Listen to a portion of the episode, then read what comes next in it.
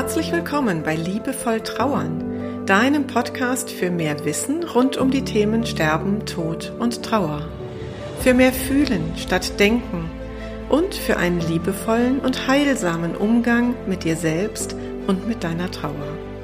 Ich bin Christine Kemkes und ich unterstütze dich sehr gerne darin, deine Trauer als einen wichtigen und wertvollen Teil deines Lebens zu akzeptieren und so auch deine Lebensfreude ganz neu zu entdecken. Also, auf geht's!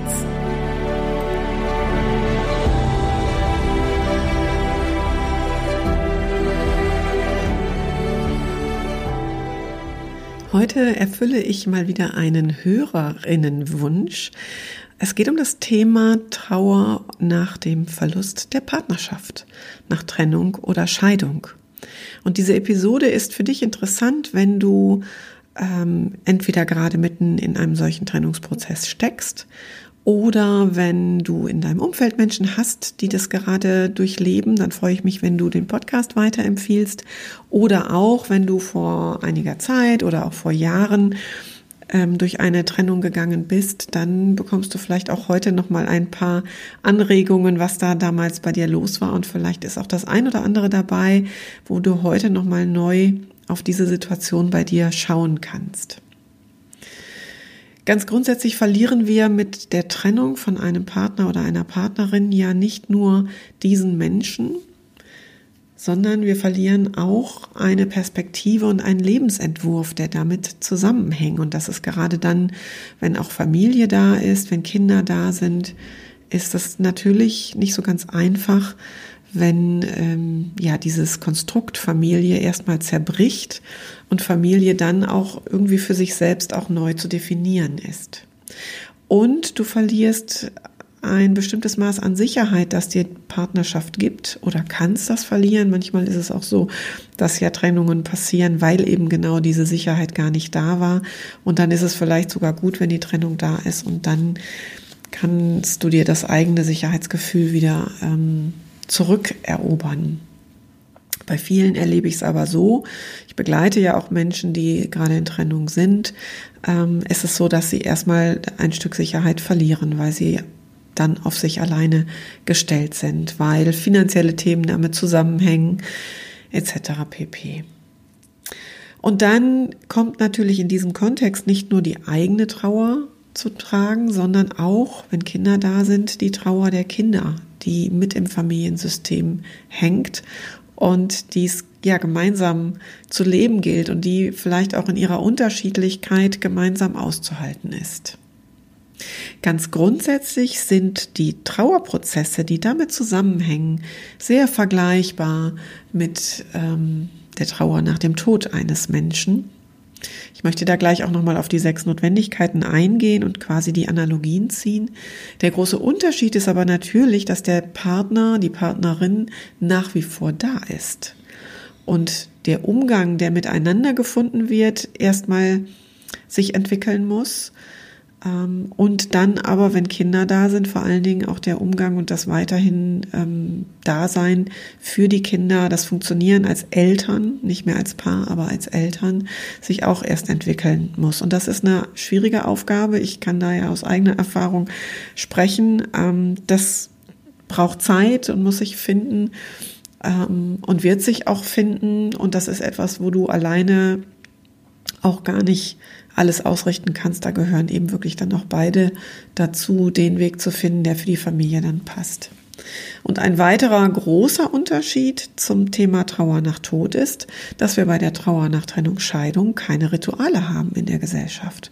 Also das Thema Abschied nehmen, zum Beispiel in einer Trauerfeier oder in einer Beerdigung, das gibt es bei der Trennung oder Scheidung nicht. Da ist aber, da stecken aber heilsame Elemente drin und die Analogie könnten wir eben auch bei einer Trennung, Scheidung entsprechend ziehen. Deswegen gehe ich jetzt mal auf im Kurzdurchlauf durch die sechs Notwendigkeiten der Trauer. Das ist ja das Modell von Alan D. Wohlfeld, mit dem ich sehr gerne arbeite. Wenn du dazu mehr hören möchtest, dann hör doch bitte nochmal in die Episoden 002 und 003 rein. Da habe ich die nämlich ausführlich beschrieben.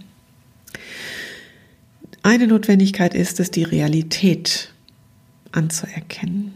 Also, dass die Beziehung gescheitert ist. Und da geht's schon los, dass es keinen Schalter gibt, den wir umlegen, sondern es gibt ähm, in einer Trennungsphase eben auch oft so ein Tauziehen, so ein Hin und Her, so ein inneres Zweifeln, trenne ich mich wirklich? Das ist ja oft auch nochmal ein Unterschied zum, zur, zur Trauer nach Tod, dass wir das selber in der Hand haben, so eine Trennung durchzuziehen, während wir beim Tod eben oft in so einer sehr unkontrollierbaren Situation sind. Bei der Trennung und Scheidung haben wir es ja ein Stück weit zumindest oft selbst in der Hand. Nicht immer, aber sehr oft.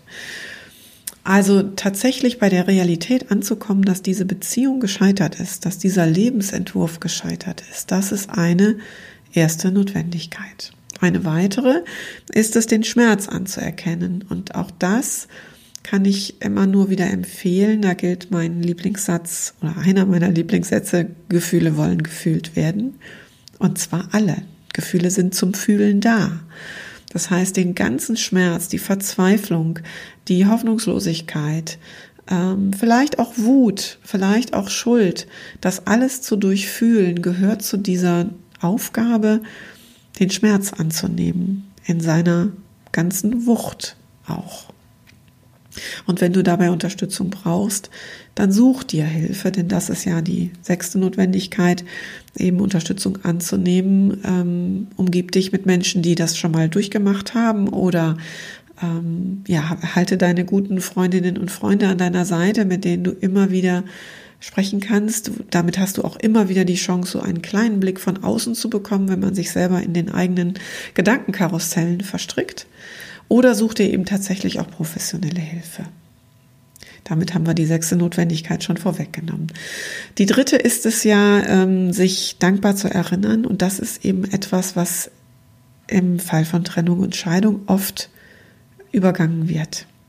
Also das, was wir zum Beispiel in einer Trauerfeier erleben, wo der Verstorbene nochmal ganz in die Mitte geholt wird, wo sich erinnert wird an das, wie der Mensch im Leben war und das Gute, was wir mitnehmen können in unser Leben ohne diesen Menschen. All das findet in einem Trennungsprozess Prozess oft nicht statt, weil da so viel ähm, Wut ist und so viel Schmerz über die Trennung und oft diese Beziehung einzig und allein ähm, reflektiert wird in diesen letzten Wochen und Monaten oder vielleicht auch Jahren, wenn es ein langer Trennungsprozess war, ähm, also nur auf das Schlechte geschaut wird. Aber es gab ja auch mal einen Anfang. Es gab einmal ein Verliebtsein. Es gab gute Zeiten und es, es ist so wichtig, diese auch zu würdigen und zu sagen, ja, das gehörte zu meinem Leben dazu und das war gut. Und ich wäre heute auch nicht der Mensch, wenn ich nicht diesen Menschen an meiner Seite gehabt hätte. Also tatsächlich nochmal sich ganz bewusst zu machen, ähm, was war das Gute und das Liebenswerte an dieser Beziehung? Welche ähm, Phasen waren gut für mich und warum waren die gut? Was kann ich daraus auch mitnehmen? Was daraus trage ich bis heute weiter in mein neues Leben nach dieser Trennung? Als ich mich ähm, vor 15 Jahren in einer solchen Trennungssituation wiederfand, habe ich das natürlich auch erstmal gar nicht wahrhaben wollen. Da war auf einmal das, dieser Mensch, den ich eigentlich als meine große Liebe bezeichnet habe, stand auf einmal in einem dramatisch schlechten Licht da und es fiel mir sehr schwer, da noch ein gutes Haar dran zu lassen. Aber natürlich ist es so, dass wir wundervolle Zeiten miteinander hatten. Wir haben zwei tolle Kinder. Ähm, und die wären auch nicht so, wie sie sind, wenn sie nicht eben aus dieser Partnerschaft entstanden sind, wären. Insofern ist das vielleicht etwas, wo wir nicht so gerne hingucken wollen, aber es ist total wertvoll, sich dessen bewusst zu sein, was das Gute an dieser Beziehung war und was daraus ich auch mitnehme in mein heutiges Leben. Und das gilt ähnlich auch für die Identität, die wir neu entwickeln. Das ist ja auch so eine Aufgabe oder so eine Notwendigkeit nach Ellen D. Wohlfeld, eine neue Identität zu finden. Ja, das ist schwer. Ich habe mir damals sehr schwer getan, damit nach außen mit breiter Schulter selbstbewusst sagen zu können, ich bin die Christine und ich bin alleinerziehende Mutter von zwei Kindern. Das fand ich echt schwer, das passte nicht in mein Selbstbild. Viele, viele Wochen und Monate, das hat, war ein langer Prozess. Aber es ist eben notwendig, dahin zu kommen und es birgt ja auch die Chance, eines Neuanfangs und nochmal sagen zu können, und das war das, war die Brücke, die mir dann geholfen hat, sagen zu können, okay, ich bin jetzt hier alleine, ich bin allein für meine beiden kleinen Kinder verantwortlich. Wie möchte ich mir jetzt eigentlich mein und unser Leben gestalten? Was sind meine Werte und wie kann ich mein Leben und unser Leben nach diesen Werten ganz konsequent ausrichten? Und so kann ich heute zurückschauen, dass ich tatsächlich nicht die wäre, die ich heute bin, ohne diese Trennung. Und da bin ich tatsächlich meinem Ex-Mann dankbar für. Ich hätte diese Entwicklung nicht genommen an seiner Seite. Also ich habe nochmal, ähm, ja, quasi, ich will nicht sagen, einen Reset-Knopf gedrückt, aber ich habe schon nochmal sehr deutlich gespürt, ich kann jetzt noch mal ganz anders gestalten und ich kann noch mal mein Navi neu ausrichten. Und daran hängt dann ja auch die nächste Notwendigkeit, die letzte, die ich hier noch mal beschreiben möchte, nämlich der Sinn, der Sinn in dieser Trennung und der Sinn in meinem neuen Leben oder in deinem neuen Leben, wenn du das auf dich beziehst. Auch das wollte ich natürlich damals überhaupt nicht hören. In meinem ersten Schmerz wollte ich das nicht hören, die Sinnfrage. Und ich weiß, dass mein Vater sehr schnell zu mir sagte, weißt du, Christine, irgendwann wirst du den Sinn in diesem ganzen Mist erkennen. Und ich wäre ihm beinahe ins Gesicht gesprungen und habe gesagt, Papa, was soll das? Was für ein Sinn soll darin stecken? Und es hat tatsächlich lange gedauert, bis ich auf einmal rückblickend sagen konnte, okay, da steckt ein Sinn drin. Für mich persönlich steckt da ein Sinn. Und da bin ich wieder an dem Punkt, ich wäre heute nicht an diesem Punkt, wo ich bin, wenn ich, wenn diese Ehe weiter Bestand gehabt hätte.